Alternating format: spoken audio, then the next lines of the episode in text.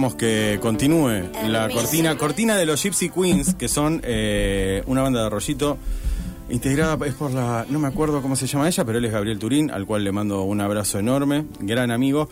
Esto es un mundo propio, es un programa que va de 22 a 23 los miércoles y que se trata, que hacemos con Federico Pasos y yo, Federico Aicardi, y que se trata de invitar a gente que eh, con la que tengo ganas de hablar. Ese es el resumen del programa. Y hoy vino un fotoperiodista, fotografista, foto- fotógrafo documental también, y gran cocinero, gran cocinero, eh, señor Héctor Río. Sin, Héctor Río. Río, Río, sin, ace- tilde. sin tilde. ¿Cómo te va, Héctor? Buenas noches, Fede. ¿Cómo estás? Bien, muy bien. ¿Vos? Nervioso. No te pongas nervioso. Por dos cosas. ¿Por qué? Por no trabarme mientras habla- eh, hablamos Sí. y para que no me preguntes qué es la fotografía. No, nadie sabe qué es la Gracias. fotografía. No, no, no, no. En, realidad a nadie le pregunto, a nadie le pregunté todavía qué es la. Qué buena pregunta. ¿Qué es la foto? No, estamos, no, en realidad casi siempre lo, lo que ponemos a charlar es un poco de, un poco de todo, un poco de nada, de lo que nos lleva. Pero sí te puedo preguntar, no qué es la fotografía, pero ¿cuándo fue, cuándo tuviste tu primera cámara? O sea. No, la, no, no te digo la familiar, viste, esa familiar, o a lo mejor sí, que sacaba foto y decía, te dabas cuenta que te gustaba más de estar sacando que posando. No, no, no había cámara en casa. ¿No? No. No teníamos cámara fotográfica en casa. A mi hermano le regalaron para una comunión o algo así, Sí. una de esas Kodak Fiesta chiquititas, que venían con el capuchoncito que se iba quemando del flash. Sí, el cosito. Sí, y obviamente compramos dos rollos y cuando vieron el costo que era el rollo no se compró más. ¿Ubicación de la casa? Vos sos... Eh, Casilda, vos sos de Casilda City. Casilda. Casilda City. Casilda Town. Lisandro la Torre 1412. Casilda City. Nací en una casa con una tienda delante ¿Era de ustedes la tienda? de mi vieja. ¿Qué vendían? Mi vieja vendió ropa. Ah, tienda... Vende, vendió. Cerró este eh, abril, mayo del año pasado. Mayo del del año 22. pasado. O sea, vendió ropa durante muchísimos años. Vendió ropa desde chiquita con su papá, Sí. que era sirio. Sí. Ah, ahora entendemos las telas. Claro, exactamente. ¿Sirio, eh, apellido? Hacho. Pero Hacho. posiblemente esté mal traducido porque Sí. Hacho es como, bueno, vete, vete. Ah. Ah, Eh, pues sí. Sí, Es lo que pasa, pasaban por el Eh, puerto y le sí, decía a- Hacho, a- bueno, a- Hacho, sí. sí, algo Lo que pasa es que sigue. Eh, entonces, nada, tradición de, de esto, de vender, vender ropa. ¿Nunca Y- quiso ponerse una calle de San Luis?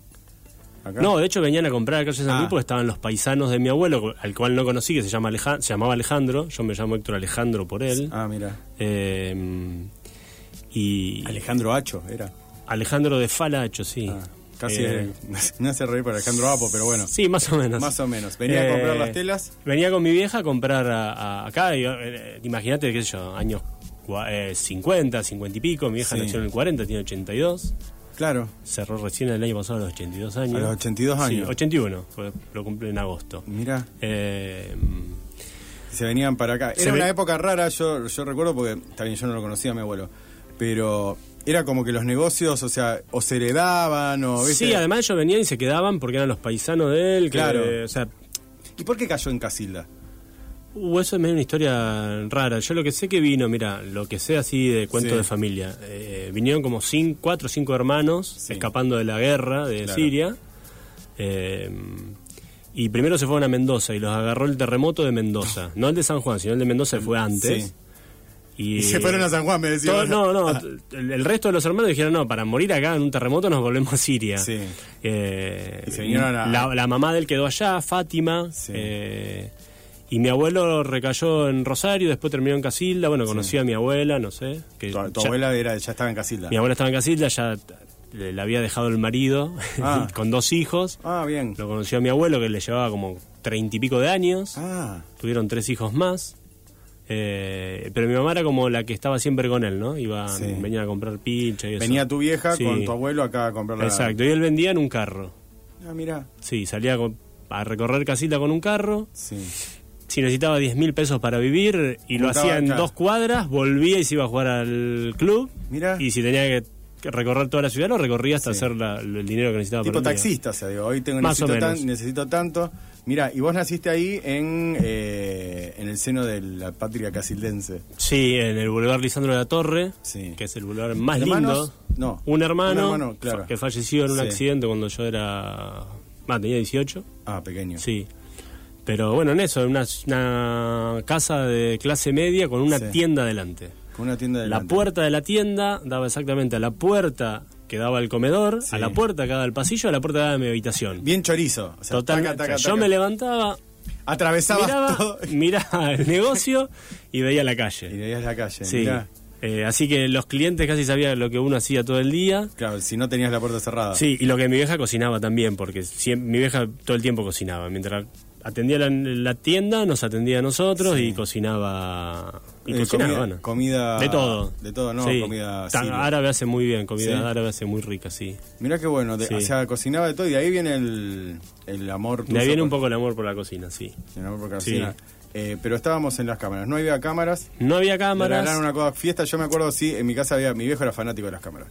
Teníamos, viste, esas estiraditas. La 110, que llevaba un rollo 110. Eso, Esta eso. llevaba un rollo que era 126, que era como un cartucho en realidad. Sí. Eh, de bastante mala calidad las fotos. Sí. Sí, sí, eran Eh, horribles, o sea. sí. Y además ese, siempre salía un dedo y tapaba el flash, ese tipo de cosas. Totalmente, o mal enfocada, Sí. bueno. Eh, sí hay fotos de un viaje, uno de los tantos viajes a Carlos Paz. Veraneé Sí. toda mi vida en Carlos, En Carlos Paz, Paz. hasta los 15. Ah, era de esas familias que iban siempre. Solo Carlos Paz. Siempre al mismo Sí, lado. y a La playas de oro, no a Fantasio, a playas de oro. Siempre a la misma casa, siempre a la misma No, eso Ah, variábamos, la casa variábamos, sí.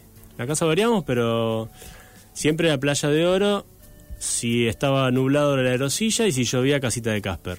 Ah, Todos mirá. los años igual. Mirá qué bueno. Sí. Eh, Eh, bueno, y ahí digo, no había no cámaras. había cámaras, las fotos que tenemos son las de los fotógrafos del pueblo, Ajá.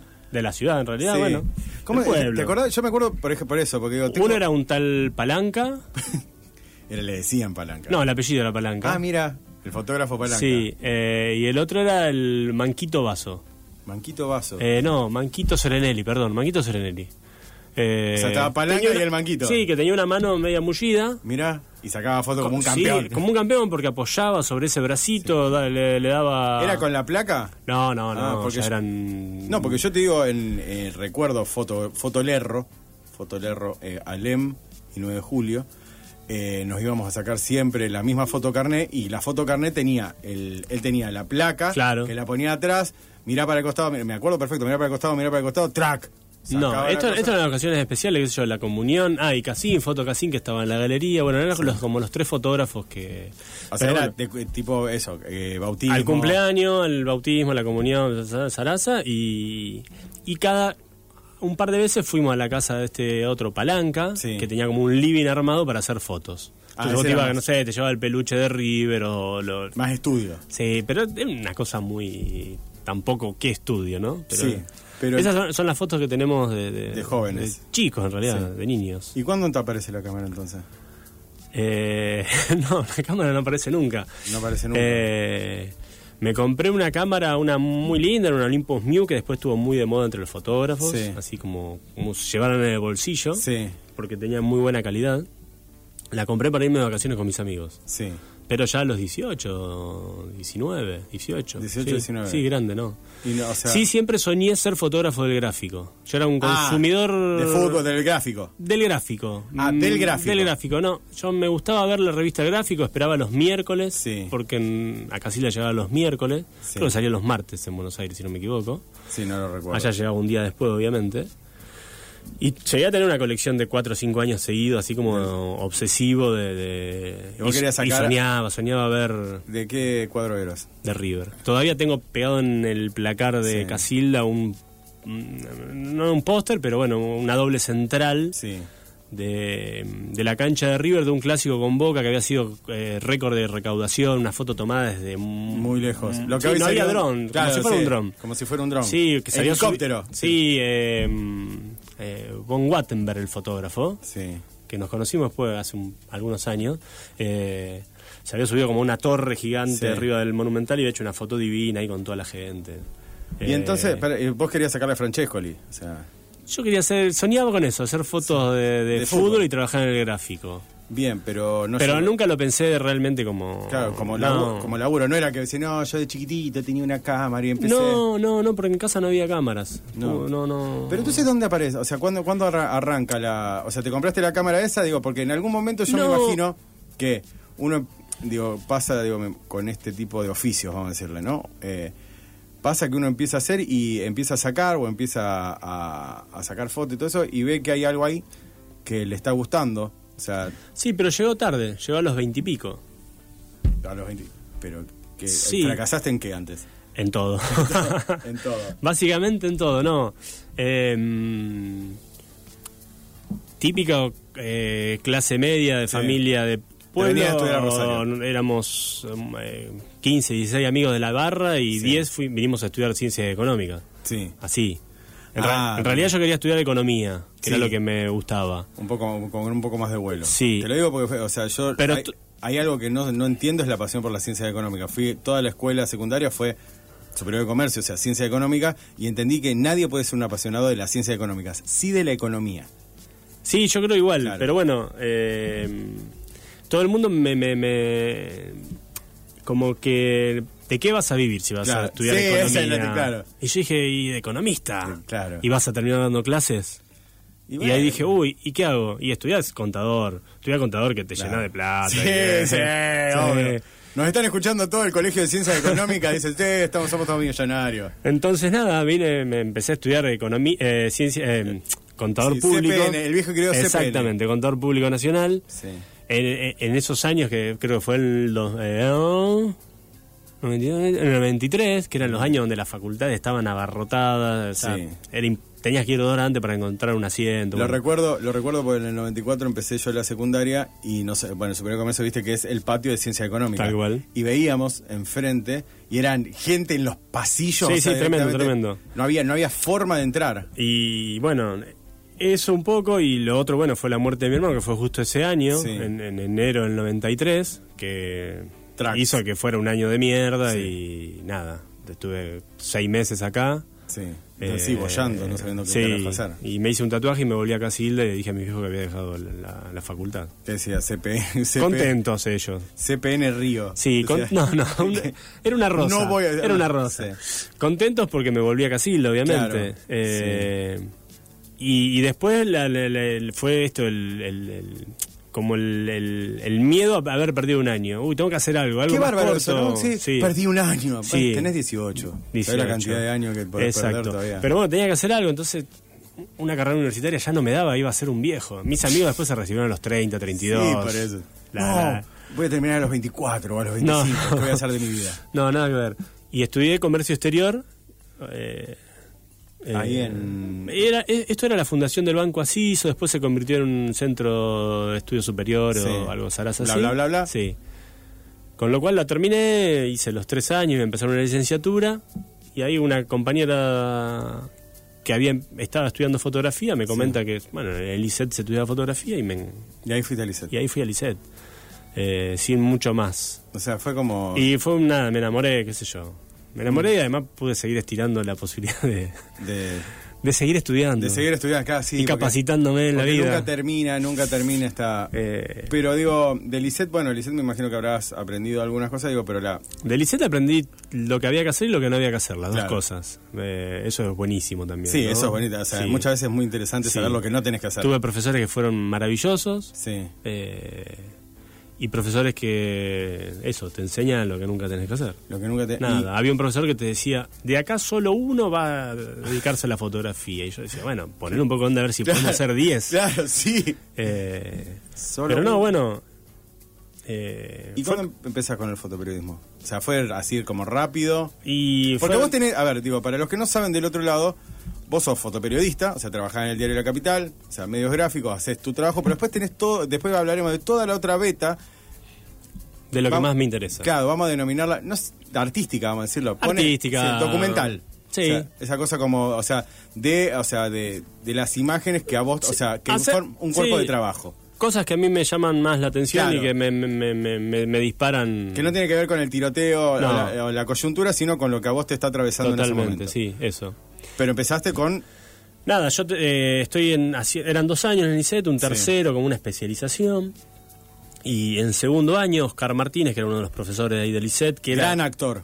Es otro. Sí, es otro. Era otro, eso. Era, era, era un gran artista plástico, Sí. bellísimo, un tipo bellísimo. Eh, él era de Casilda, nosotros Sí. no nos conocíamos porque él daba clase en la normal y yo hice la comercial en el secundario. Mm. Eh, le daba a mis amigos de la barra, pero no, yo no, no, no, no lo, había, no lo había conocido allá, nos conocimos acá.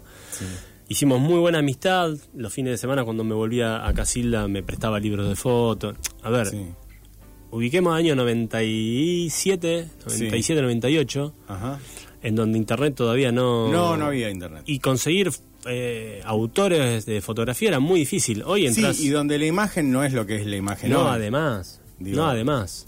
Eh, eh, había un par de revistas dedicadas a la fotografía, Fotomundo y otra, no me acuerdo, Foto Cuánto. No, porque hoy, o sea, pones cualquier autor, te aparece todo el catálogo. Y, entras a las web de las agencias y tenés un O tenés Instagram y cada uno tiene su cosa y va olvídate, En esa época era muy poco. Y Oscar me prestaba de los libros, iba viendo autores, mm. como que, nada, me iba nutriendo ahí de, de imágenes y de cosas pero se me dio muy natural desde el principio la fotografía.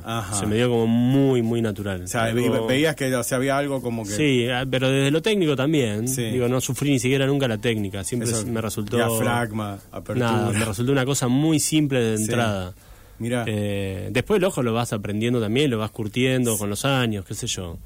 Eh, sí, también digo, me imagino que debe ser, digo, yo lo pienso como en la literatura, uno en este caso escribe, escribe, escribe y después el oficio te da lo que sabes sacar. O sea, si acá hay que sacar esto, acá hay que sacar Totalmente. esto. Esto lo demás ya para que quede más o menos. Y te empezás a amigar con el hecho de que hay que sacar un montón. O sea, digo, eso, diciendo, no, bueno, lo primero que haga no va, no va a estar bien, después vamos a ver, se retrabaja, se repiensa. Porque yo me imagino que, digo, en cuando vos agarrabas esos libros, viste que te, o sea, los libros, no sé, pienso, a mí me gusta mucho, ay, no sé, que, bueno, que, me han prestado, pero bueno, las Dulce X Negra, ¿no? Divinos. Entonces vos agarrás y decís, las fotos de tal, vos decís, fa, qué campeón. Y vos decís, claro, pensás al, primer momento, dice, este tipo cada vez que ponía el ojo, ¡prá! y decían, qué maravilla. No, no. Pero hay un montón, digo, lo que no te cuentan es que detrás de esa foto a lo mejor hubo 25 que no No recuerdo quién era el fotógrafo que decía de la Magnum que tus primeras 30.000 fotos son una cagada o algo así. Pero está bueno, ¿por qué no se enseña eso muchas veces? Sí, sea, porque en realidad la mayoría dice, no, sí, yo estaba... Y bueno, tiene que ver con las diferentes escuelas de fotografía también, ¿no? No sé yo. Sí, la experiencia, yo qué sé. Pero pensaba, digo, la otra vez no me acuerdo quién veía de, de este loco, hermoso, chileno. Hay un la Raín. De la Raín. El documental es una preciosura. Se puede ver en la, la Lula TV. Sí, la Lula TV. Si no Está gratis ahí. En, en HBO lo vi que no es gratis, pero bueno. Eh, quien pueda véalo. Eh, el instante mágico, ¿no? eterno. El, instante, eterno. Él cuenta la historia o cuentan la historia de esa famosa foto. Hay una famosa foto de él de que hay una chica bajando la escalera y hay otra chica que está vestida exactamente igual. Claro, me parece exactamente igual y parece que fuera el doppelganger directamente.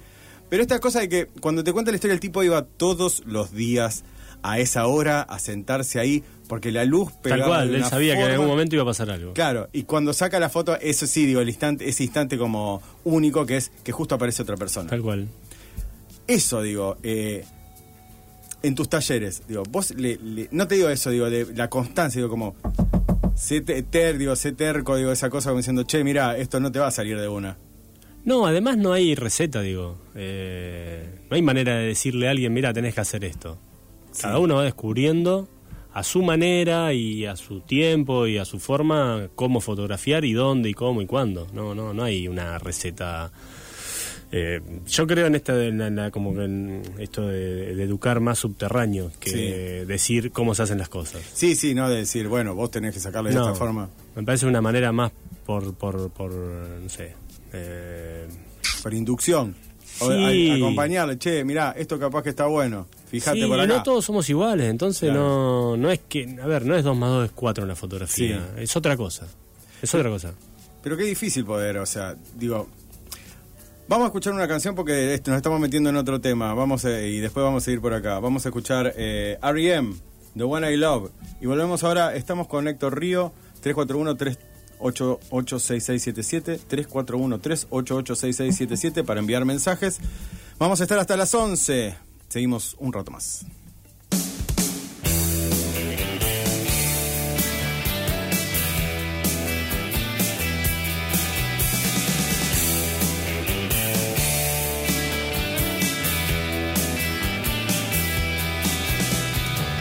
One goes out to the one I love,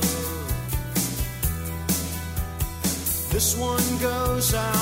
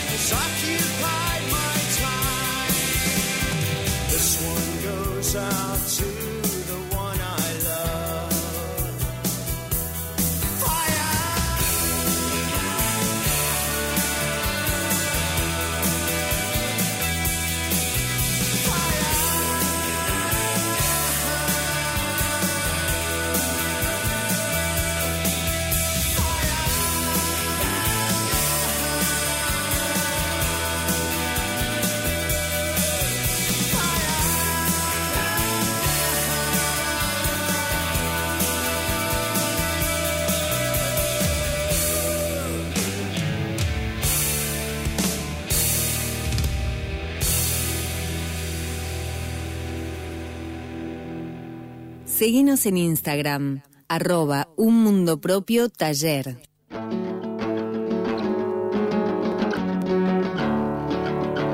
Estrenamos auspiciantes hoy. La gente de Arabasta, acá a la vuelta en Balcarce y Urquiza, eh, nos brinda para el ciclo que va a empezar mañana de narradores, ahí en Plataforma La que vamos a hablar con Selva Almado y con Paula Ganaski.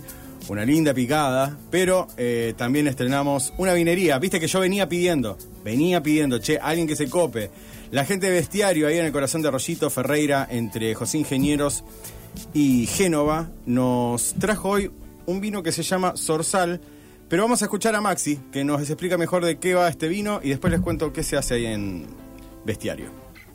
Buenas noches, Fede, y a toda la gente que está escuchando el programa. Mi nombre es Maximiliano Galante, soy responsable de Bestiario Salón de Vinos, ubicado en el corazón de Arroyito. Hoy les he enviado para que degusten, prueben, tomen una- un vino de Malbec 2020 de Finca El Sorsal, terror único. Es un vino de Valle de Uco, de la región de Gualtallarí, 1300 metros sobre el nivel del mar. Es un 100% Malbec, sin paso por madera. El enólogo o el winemaker o el hacedor de los vinos son Juan Pablo y Matías Michelini, dos de los más prestigiosos enólogos en la actualidad. Un vino con una graduación alcohólica de 13.5 y no tiene paso por, por barrica. Es un típico Malbec eh, de Valle de Uco. Ahí en Bestiario, hoy están haciendo a lo bestia, que es el ciclo que hacen de vinilos y vino por copa o descorche. También hacen catas literarias. Vayan, eh, digan que van de un mundo propio. No les van a hacer ningún tipo de descuento, pero por lo menos se van a hacer amigos. Así que Bestiario, Ferreira, al mil. Vayan, hablen con Maxi, que tiene la mejor y nos ha invitado con este zorzal. Seguimos. Seguimos. Seguimos acá en un mundo propio con Héctor Río y estábamos hablando del tema de talleres y por sobre todo lo que te quería preguntar, Igual me cortaste cuando estaba llegando a cómo empecé a trabajar en los medios. ¿te corté ahí? Y nos fuimos por las ramas, me Qué parece. Bueno, ¿cómo empezaste en los medios? Bueno, eh, No, cuando estaba terminando el ISET, eh, Sí. el segundo año, Oscar, este profe... Ah, ahí está, sí, el, el pro- profe Oscar que no se habían conocido en Casilda. Claro. Eh, me dice que lleve un- una carpeta de fotos que yo estaba haciendo eh, al diario El Ciudadano que estaba por empezar, que era un diario nuevo que iba a salir, que el editor era amigo de él, que era Sí. Alejandro Guerrero, que fue uno de los mis grandes maestros también en la fotografía. Sí, Y lo- yo le dije, no, pero no. Olvídate, no, me da la cara. no. Pero fui. Fui, llevé las fotos, eh, a Alejandro le gustó el laburo eh, y, y me dijo que me iban a llamar para los reemplazos de vacaciones. Sí. Bueno, en diciembre muere mi viejo, bueno, pasaron un par de cuestiones ahí familiares. Cuestión que mm, termino llamando yo a ver si me iban a llamar o no. Me dijeron que tenía mal el teléfono, pero que sí, que, que me presente. Así que empecé a ir. No Fue- es acá, pero ven igual. Ven igual. Sí. Así que caí como un chepibe en febrero del no- 99. Sí. El diario tenía muy poquitos meses en la calle, había salido en octubre. El Diario Ciudadano. El Ciudadano.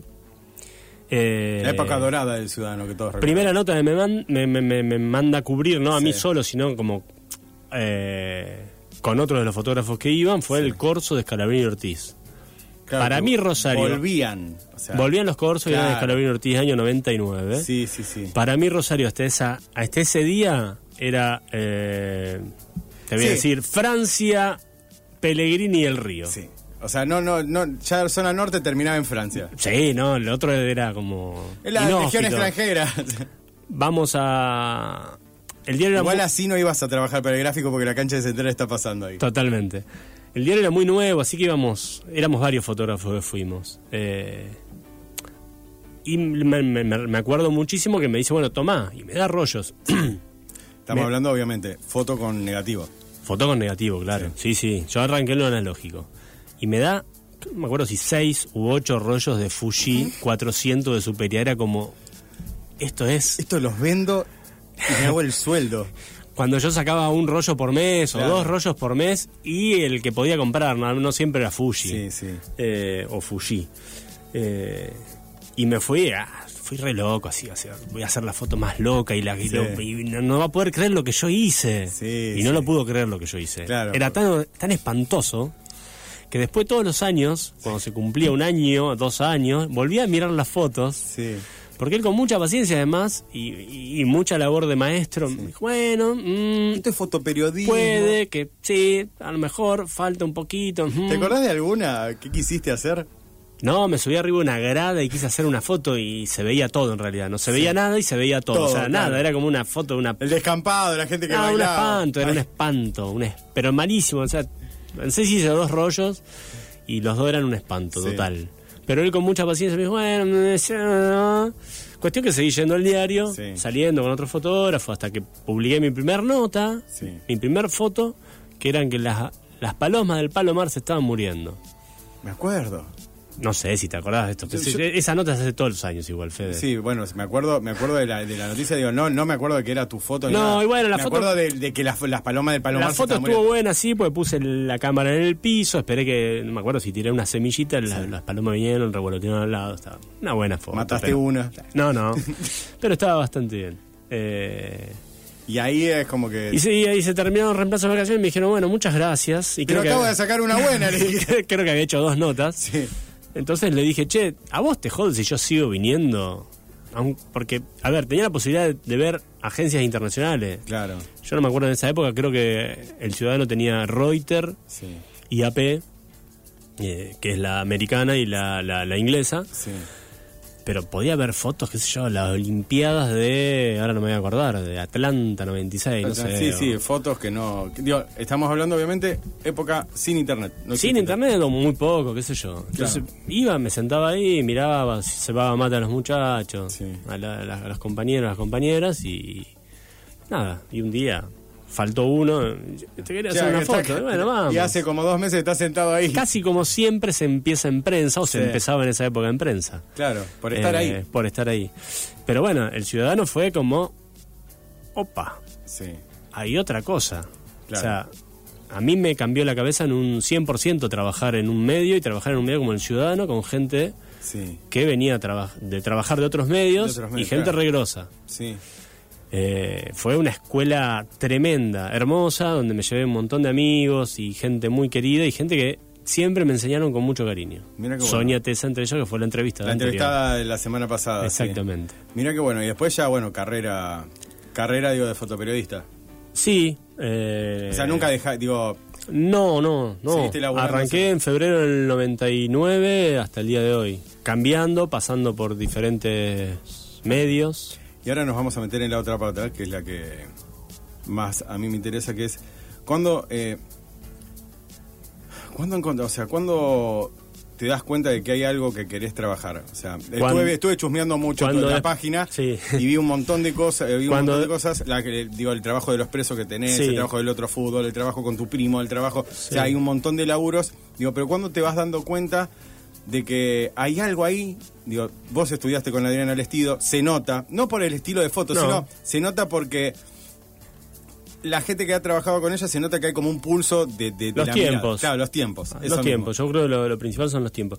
No, a ver, yo estaba feliz trabajando en un diario. Sí. Pensaba que era lo más. Sí.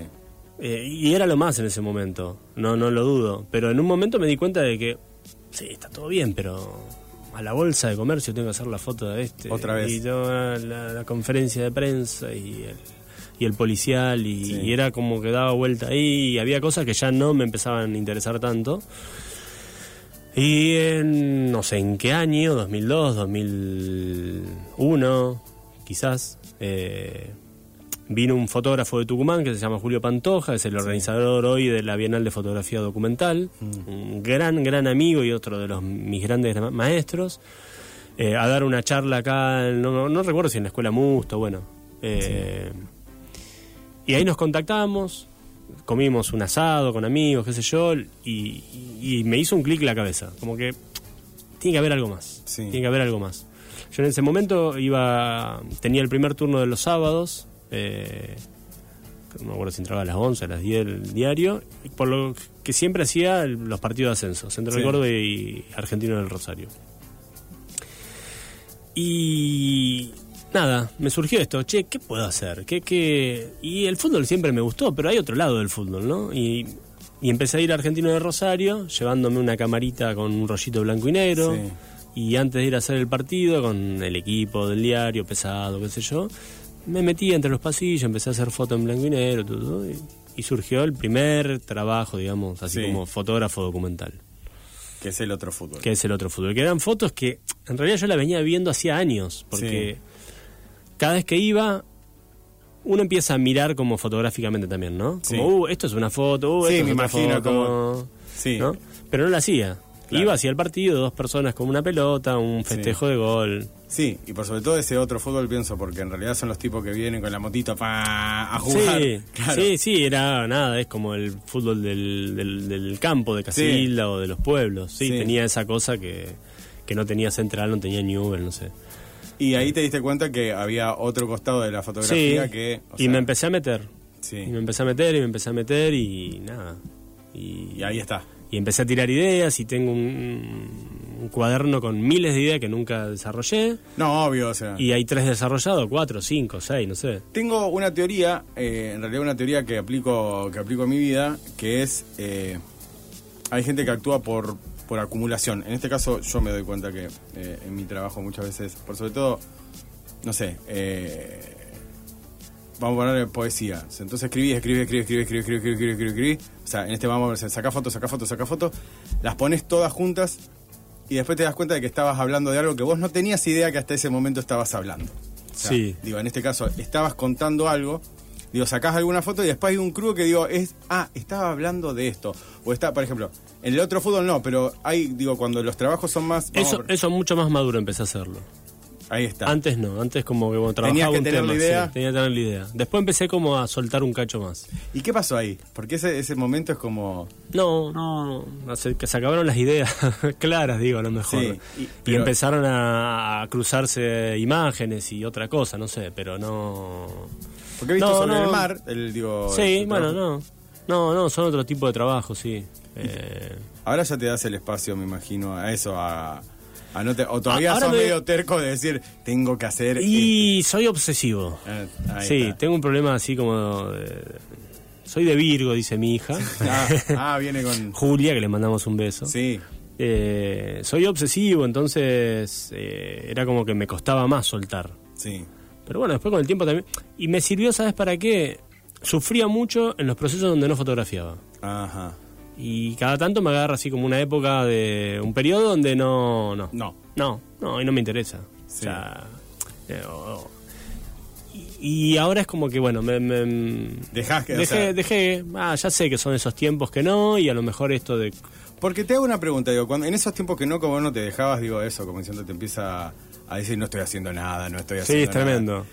Haces, y no es una mierda lo que haces, o sea, cuando decís no estoy haciendo nada y te obligás a hacer algo, decís, haces algo, por- o sea, te pones a hacer algo porque no estás haciendo nada.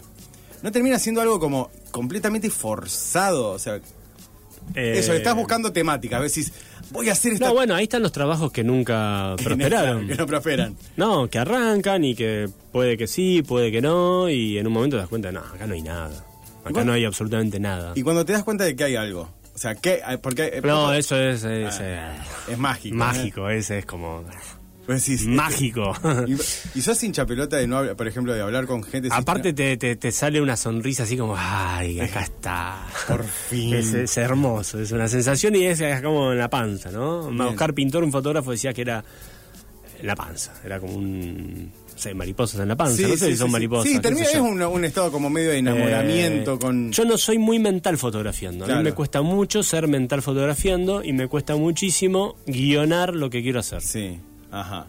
Los envidio totalmente a los que tienen la capacidad de pensar un trabajo guionado. Me parece maravilloso. Sí. Mi forma de, de funcionar no es esa. Mi forma de decir, bueno, quiero hacer esto. Yo fotografío, después veo que sale. Ahí está.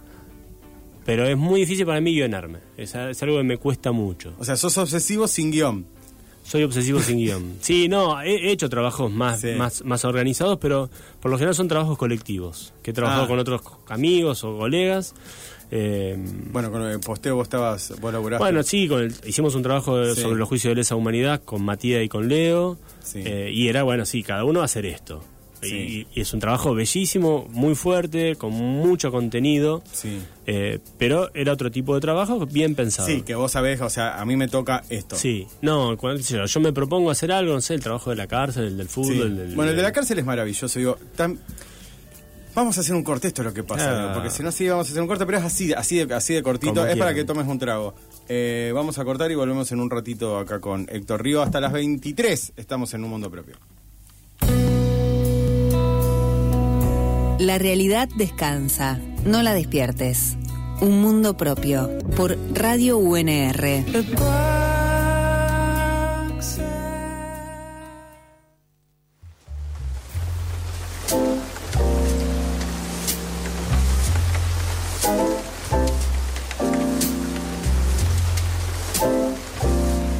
Por favor, Héctor, ponete los auriculares.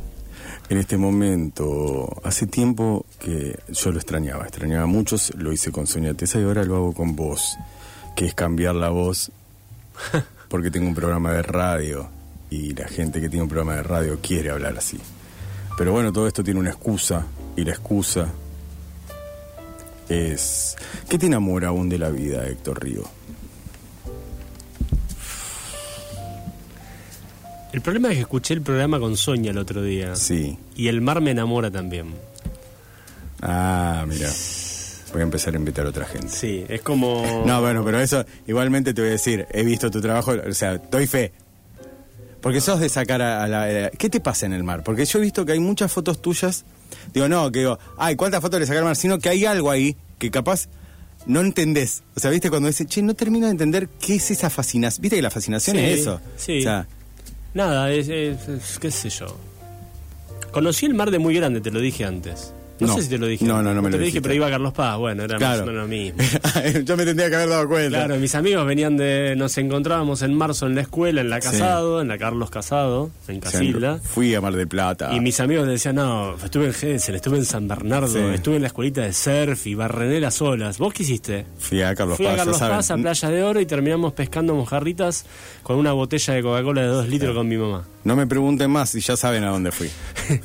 Entonces era, bueno, conocí el mar a los 18, 19, 20, 20, 19, 20, con mis 20. amigos, que nos fuimos de reviente un verano Sí. a Mar del Plata. Pero uno de mis amigos fue muy, así como, muy amable conmigo. Sí. Yo iba manejando un 504, no, un Duna, un Duna. Sí. Eh, y me dice, mira, dobla acá, dobla acá, dobla acá. Y paramos en una casa de Punta Mogotes y me hizo agarrar la Colón, que sube, sube, sube, Sí. sube. Y cuando llegas allá arriba, ves todo el mar. Y yo dije, Qué maravilla. esto es el mar. Claro. No lo había visto, posta. Eh, ¿Escuchaste? Te iba, ibas escuchando. Está bien, ibas en el Duna, obviamente que no, pero cuando. No, bueno, íbamos con los vidrios abiertos, Sí. qué sé yo, sí. Y cuando, no, no, no podía creer, de verdad, no podía Sí. creer la dimensión del mar. Era Es que cosa- creo que es lo primero inabarcable que tenemos. Fue algo, algo muy como infantil. eh, Sí. Hay un texto de. En algún lado lo posteé, hay un texto de. de. De. Y qué mal que se me vayan los nombres. Del uruguayo. que Mayral. todos queremos. Ah, no, de Onetti. No, Benedetti. no. Del de las venas abiertas de América sí, Latina. no puedo creer que se vayan los Galeano. nombres. Galeano, que tanto queremos a Galeano. Sí. Eh, que el diálogo de un padre y un hijo y cuando llegan al mar el hijo le dice, ayúdame a mirar. Como, Claro. ¿Cómo va todo esto hasta acá? Sí. Sí, hay ciertos momentos. eh, yo pensaba, no me acuerdo. Bueno, me ha pasado en algunos momentos, ¿viste? Cuando decir, en las salinas, que uno, digo, la, la- la sensación de pequeñez, o sea, eso, la sensación de, de insignificancia ante lo monstruoso, o sea, que es, pasa en las montañas, pasa en el mar, o sea, que vos decís, Sí, a mí no me pasan las montañas, o, o- me pasa menos, digo. El, Sí, mar, el mar tiene para mí una cosa ahí muy magnética, una cosa Sí. que, bueno, no sé, qué sé yo. Y en la fotografía, cuando, cuando digo, no, porque cuando fotografías ¿qué buscas? Pero hay algo que, que todavía eso te llame la atención de nada, del mar, de como buscar algo ahí, digo, que está sucediendo o que todavía no lográs. Eh, no sé, yo fotografía ahora muchísimo más digital que Sí, analógico. sí. Eh, pero con el mar, fotografiando, Sí. me pasa esto de lo analógico, como la sorpresa. Ajá. El mar no lo podés controlar. No. Y por más que vos decís, ah, ahora, ahora. Sí. Y después no, mirás pasó la foto y sí. es otra cosa. Es otra cosa. Eh, eh, tiene esa cosa que como la fotografía analógica, vos sacabas una foto, Sí, hasta que no ibas hasta al que no coso. revelabas, no Sí. sabías qué habías sacado, Sí. qué, qué salía de esas fotos y te encontraba con mucha sorpresa. Y en mí con esto de fotografía del mar, de meterme, ¿eh? me pasa eso.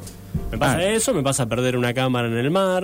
Que ¿Perdiste sí- una cámara en el mar? Sí, se la llevó el mar. Sí. No se la llevó en realidad, la pude agarrar. Ah, la agarraste, pero ya no servía para nada. No funcionó más. Pero no servía para nada. En esto, te voy a leer algunos mensajes que llegaron. Eh, hay uno que dice, qué buen invitado el de hoy, felicitaciones. Eh, gracias, lo invité yo. Son los amigos, seguramente. Sí, pero hay uno que me llamó mucho la atención y este te lo quería leer. Es Hola Radio UNR. Soy Adrián Carita, de Piemonte, de Piemonte, fotógrafo también. Mis saludos para Héctor, gran fotógrafo. Sí, nos conocemos. Nos conocimos en La Habana en el encuentro de fotoperiodismo allá por abril de 2003. Tal cual. Bueno. Viaje iniciático para mí también. sí. ¿Cómo fue eso? Digo, porque además digo, esto, esto, esto, digo, en este programa no es un programa que digo que vuelen mensajes ni nada, pero cuando llegan este tipo de mensajes eh, es un poco digo, Sí, emocionante. eh, sí, mirá, no me acordaba, de verdad. Eh, nada, en esto de querer hacer, de ser un fotógrafo, qué sé yo, no- reconocido, digamos. Sí. No sé- si era la palabra. De ser, eh, ¿qué fotógrafo te gustaba vos en ese momento? Yo quiero ser tal. Eh, en ese momento me gustaba mucho James Natchwitz, que es un Sí. fotógrafo de la Magnum, que hoy no me gusta tanto. Sí, Igual es una bestia, una bestia. Hay una película que se llama World Photographer, sí. Eh, que él va fotografiando en las guerras de, de, de- de Sarajevo y bueno, en otros lugares. Eh, y lo particular del documental es que le pusieron una mini camarita arriba de su cámara fotográfica. Entonces Ah. vas viendo como en tiempo real lo que él va Lo que fotografiando. ver fotografiando. Eh, después con el tiempo y con... no sé si cambio de cabeza o de, ver Sí. la fotografía, bueno, otros. qué sé Otros. yo. Eh, Pero digo, eso era, digo, en ese momento yo. Porque Sí, pienso, yo quería ser él. En ese momento quería ser él. Claro, Hoy quiero ser Plosú, caminando por una playa Claro. desierta. Porque Eh, pienso, digo, que muchas veces a todos nos pasa decir, oh, cómo me gustaría ser tal, y después, sin pensar lo que significa ser tal, digo, que tenés que estar ahí todo el tiempo, que hay veces que tenés que dejar la vida literalmente. No, ni- ni en pedo, Claro, literalmente por estar ahí no, todo el tiempo. No cuenten porque además yo creo que ahí hay una réplica y de, de clichés y de cosas que colaboran a la nada. Claro. eh, hoy viéndolo, Sí, sí, sí. eh, me parece que las historias mínimas, las más cotidianas, las Sí. que tenemos. Yo eso insisto mucho en los talleres, por ejemplo. Sí. Las talleres que no estoy dando hoy, así que no pregunto. No está dando talleres. Eh, No pregunten. no, yo mm, de verdad, de, mm, me parece que las historias mínimas, las que tenemos a la vuelta de la Sí. esquina, en, eh, no sé, en el vecino de enfrente, en- son las... Sí, eso que te llama la atención, decir, mira, todo el, todo el tiempo está haciendo esto. Digo, todo el tiempo eh, pasa esto. Eh, No, me parece que hay cosas mucho más interesantes de lo que nos rodean. Sí. Todo el tiempo. que buscar las grandes historias. Sí, no está mal, digo, está perfecto que alguien vaya a buscar las grandes historias. Sí, hay que buscarlas necesitamos las grandes historias. Sí, pero creo que están más buscadas y más vistas. Me parece que lo cotidiano, lo que nos rodea, lo que tenemos muy al alcance de la mano, no lo hacemos. Y de alguna forma pienso, eh, y te pregunto, ¿no? Eh, las hoy las grandes historias pasan por los balazos, o sea, digo, y todo eso, y, y aparecen y, tienen, y las tenemos que ver. No sé si tanto, pero las tenemos que ver. Pero pienso, digo, cuando nos dejamos llevar, digo, por- digo no, no también, o sea, está bueno que aparezcan estas otras historias para demostrar también que el mundo no es tan mierda, o sea, digo, como... Totalmente. Porque si no, Son necesarias. agarremos Sí, el auto, y, yo siempre le digo, como le dije a Sonia, agarremos el auto como Telmi Luis y nos tiramos por el barranco. Tal cual. Mira, el otro día me tocó ir al barrio Los Pumitas. Sí. Yo hace mucho no estoy saliendo a la calle, estoy editando. Sí. Eh, y la verdad que volví bastante decepcionado y con muchísimas preguntas acerca Sí. de la profesión. Digo, estamos esto, replicando cosas que no sé si están buenas. Claro. Eh, O buscar eso, buscando. Gendarmería llegando como salvadora de... eh, Sí, no sé, me parece, me que no. Sí, y además digo. Parece que no pasan miles de cosas en los Pumitas, no es solo eso. Eso. O sea, otras si no es, es. Ah, sí, el barrio donde se cae. Donde, o Pasan sea, otras cosas y son 10 días machacando ahí, ta, ta, ta, y después nos vamos. Nos vamos a otro lado a generar más mierda y demás. Sí, acá no pasa nada. No. Claro, me bueno, parece- ya está. Che, ¿hubo algún, bal- al- algún balazo? No, bueno, no nos importa, sigamos a otra cosa. cual. Digo, para mí, en algún punto, si bien pienso que esta ciudad está como medio cola- está colapsada, más que medio colapsada, desde todo punto de vista, desde que a las 11 de la noche vos consultás a un colectivo y te dice no va a pasar nunca más, eh, abonamos de alguna forma, o por lo menos digo abonamos, el periodismo, o sea, abona a que sea, el, sea invivible, o sea, que sea una ciudad de mierda. O sea, ¿por qué? Porque lo único que hacemos es relatar, digo, la ciudad de mierda, digo. Sí, no digo sí, que sí. mañana vayamos todos y dicen, no, pero mirá, acá hay... O cuando quieren que, contar que no es una ciudad de mierda, terminan contando boludeces. Sí, y si mirás los canales de Buenos Aires, peor, digo. Sí. sí. Sí, es tremendo, pero bueno. Digo, si viene, o sea, si vienen de Buenos Aires con chaleco antibala, de alguna forma, ¿por qué no los cagamos a nadie piedrazos? dice que las cosas están muy bien. No, no Todo lo está muy bien. No, no, no, no, no, no. Yo digo que dentro de todo lo mal que hay, hay cosas que todavía, o sea, están buenas. Hay millones de historias para contar. Uh. Sí. Sí. Y en eso a lo mejor hay que poner eso, ¿no? O sea, un diario no te va a pedir, o sea, pero por lo menos digo, estos otros trabajos que vos estabas diciendo, digo, bueno, pongamos la vista ahí, porque si no, no. Bueno, nada, esto de La Habana. En mi Sí. afán de ser un fotógrafo, wow, Sí. ¿No? Un Bernard Plosú, un Antoine D'Agata, eh, un... Te fuiste a La Habana. Me fui a La Habana porque había un encuentro de fotografía de prensa. Sí. Dijiste Eh. Cuba, fotografía, suma todo, voy a hacer tal. Sí, maravilloso. ¿Y qué pasó? Y me enamoré, me enamoré, me enamoré, me enamoré de, de Cuba, me enamoré de la gente de Cuba. Mi viejo era fana de Fidel Castro. ¿Qué? Raro que un casildense. Mi viejo era un español Sí. que vino a los dos años con su mamá, porque su papá ya se había venido, Sí. y con su hermano más grande. Mi viejo tenía dos años. Cuando cumplió cinco se murió su papá, su, mamá hizo pareja con otra persona. A los nueve, siete, nueve años de mi papá se murió esta otra persona Oh. con dos hijos, tres hijos más. Eh, mi viejo laburó de chiquito. Sí. Nunca votó en la Argentina, era peronista por Perón, Claro. pero no votaba porque era español, por otro lado. Y adoraba a Fidel Castro, porque un amigo de él había viajado una vez a Cuba. Y le dijo, tú no sabes dijo, lo que es. José, eh, Manuel, vos no sabés lo que es Cuba. Toda la gente tiene la dentadura perfecta, todos son Sí. están eh, escolarizados y todos comen y todos son felices. Sí. Y mi viejo adoraba, y adoraba a Fidel Castro. Mira. Y yo cuando viajé me pareció que es un lugar maravilloso y único todavía. Sí. Eh, Esto era 2003, o sea, con Fidel todavía vivo. fue 2000 con Fidel Vivo, sí. ¿Viste algún discurso de Fidel? O sea, uno de los tantos... No, pero veo una caravana donde venían Sí. varios autos, que era uno era el de Fidel, obviamente, y yo me tiré del auto en el que veníamos con dos mexicanos y un cubano Sí. a hacer fotos. y que no me cagaron a tiro de pedo. Porque, claro, dijeron, o sea, sí, sí, es la tierra de verdad, pero esto no se porque hace. cayeron dos motos, Claro, me encerraron, sí. como diciendo, ¿usted qué está haciendo? Claro. ¿Está loco? No quiero sacar Yo fotos. quiero una foto de Fidel Castro. Pero sí, usted vos. no puede hacer esto. Claro, miles de personas y además cada vez que alguien se acerca con algo a Fidel Castro, Exactamente. lo Bueno, matamos. Fue una situación así cerquita del Hotel Nacional. Mirá, Sí. mirá. Y digo, y eso que era, Eh, digo, era una cosa de fotoperiodismo. sí, foto- de, de fotografía de prensa, nada, Sí. bueno. eh, es más, llevé una muestra que habíamos hecho con los colegas de acá sobre la crisis del 2001, Sí.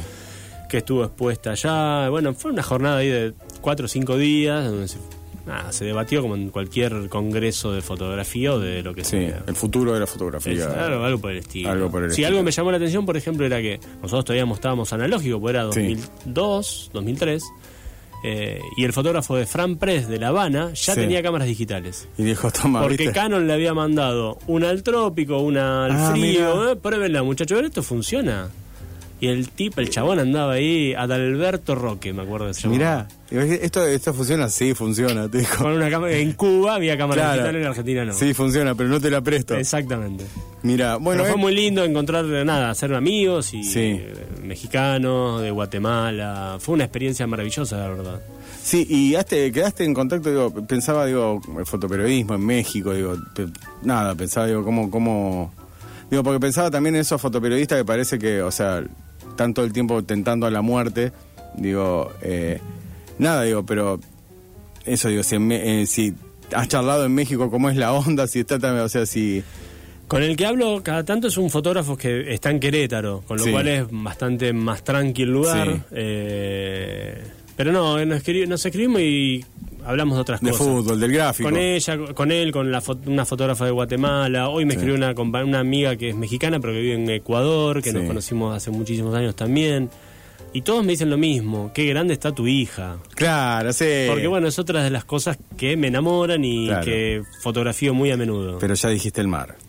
También. Sí, ya dijiste, o sea, esto cuando yo lo edite va a decir... Ya está, es el mar. Ya está, es el mar. No, bueno. Héctor, te agradezco un montón porque ya... cortito. ¿Viste? No vamos a seguir. ¿Viste? ¿Viste? Y vos dijiste... El me voy a- miércoles viene alguien, no puedo volver. Y el miércoles, ah, el miércoles puede venir, pero no sale al aire porque mañana vamos a tener el encuentro narradores ahí en la, la plataforma La Verdad.